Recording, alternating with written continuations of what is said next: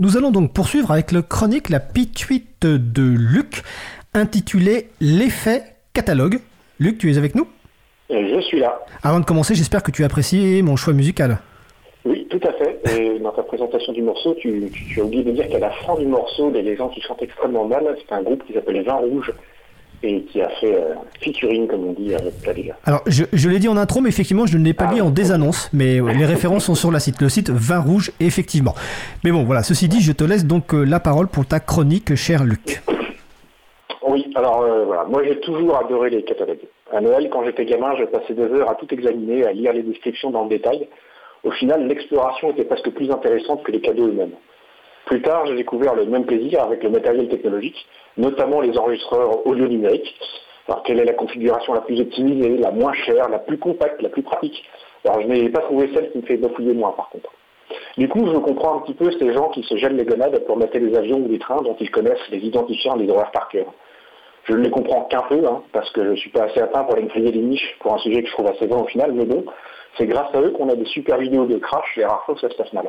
Et quand on y pense, on a vite fait considérer ces gens un peu comme des débiles, mais eux au moins sont heureux quand tout se passe bien, alors que les gens normaux ne s'intéressent au sujet que quand il y a des morts et des catastrophes.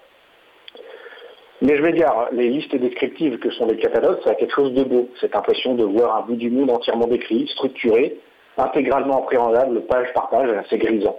D'ailleurs, ça me donne une super idée. On devrait écrire une encyclopédie collaborative où tout le monde pourrait enrichir le savoir commun. Pas con, hein? À une époque, je me disais que les gens qui écrivent les textes d'accompagnement dans les catalogues avaient un beau métier. Ils devaient pondre un texte concis mais qui donne envie. Souvent, il y avait une promesse de bonheur à pense, d'accomplissement personnel, être le roi de la de récréation, provoquer l'envie de ses amis, tromper l'ennui d'une vie morne avec une merde en plastique peinte à la main par quelqu'un qui vit dans la misère au bout du monde avec des vrais problèmes en tête. Puis je me souviens, adolescent, avoir fait un blocage sur une manette idéale pour tous les jeux idéal pour nos jeux, l'expression disqualifie tout le reste. Toute autre manette plus chère ou plus spécialisée était superflue. C'est là que j'ai perdu mon amour des catalogues, car j'ai réalisé que quand on compare les descriptions commerciales entre elles, il n'y a plus aucune cohérence. Par représentation du monde est brisé, je me suis rendu à l'évidence, les gens qui écrivent les descriptions dans les catalogues font ça à l'arrache.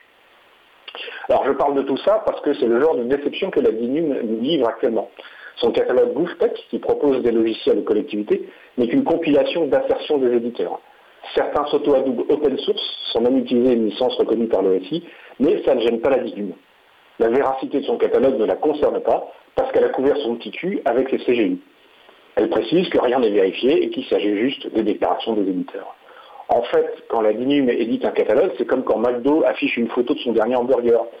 Dans le, catalogue de la Tech, aussi, les infos sont non contractuelles on croit euh, qu'on va avoir euh, euh, on croit qu'on va un beau hambourgeois doré avec une feuille de salade fraîche. On bouffe en réalité un rat crevé écrasé entre deux tranches de pain caoutchouté aplati sous une rue de. La DINUM édite un catalogue du genre des articles putaclics en compilant au pif des infos biaisées et propose ça aux collectivités. Elle aurait pu l'intituler Sans logiciel pour les collectivités, le dernier va vous étonner.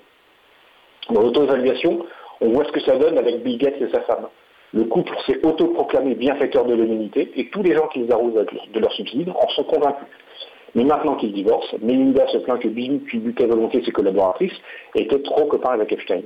De façon incroyable, les tas de gens plaignent cette pauvre femme outragée qui s'exprime après 40 ans de vie commune, puis le moment de négocier le nombre de milliards de son bonus de rupture. Mais ainsi va le monde, et bon, je n'aime pas laisser passer les opportunités. Comme j'ai constaté que le site de la radio propose une sorte de catalogue de ses émissions, euh, et qu'il n'y a rien sur ma pituite, voilà ce qu'il faudra mettre. La pituite de Luc est une chronique rafraîchissante au bon goût exemplaire qui éveille l'esprit et développe la libido. Il a été prouvé scientifiquement que les auditeurs de la pituite deviennent plus séduisants, réussissent mieux dans les affaires et aux examens et voient même leur sexe à pile décuplé. Retour de l'être aimé, il reviendra manger dans votre main comme un petit chien. Voilà. Je vais mettre ça euh, aussi dans ma lettre de motivation pour candidater à la DINUM. Si je ne suis pas embauché, je ne comprendrai pas. Bah écoute, oui, je ne comprendrais pas que tu sois pas embauché effectivement par la DINUM et je, je note euh, pour le futur site consacré à l'émission Libre à vous la description que tu veux pour la, la pituite. Voilà, je, on, va, on va voir ce qu'on peut faire. On va voir ce qu'on peut faire. Ah, et, bah, Oui, et en tout cas, je, je, je, trouve effectivement le commentaire de d'Étienne sur le salon web euh, quand tu as dit elle a couvert son petit cul avec ses GCU, c'est la meilleure analyse du bousin. Le bousin étant le catalogue de l'Adinium. Et les références euh, Bill Gates et compagnie seront sur la page consacrée à l'émission sur le site april.org et sur le site causecommune.fm. Bon bah cher Luc, on se retrouve je crois le 29 juin pour la dernière émission de, de la saison et donc pour ta dernière euh, pituite, euh, l'occasion de rendre les gens encore plus beaux. Très bien, eh bien merci. Et... Bah à bientôt. Euh, fin juin en tout cas. Allez, bonne journée. Salut.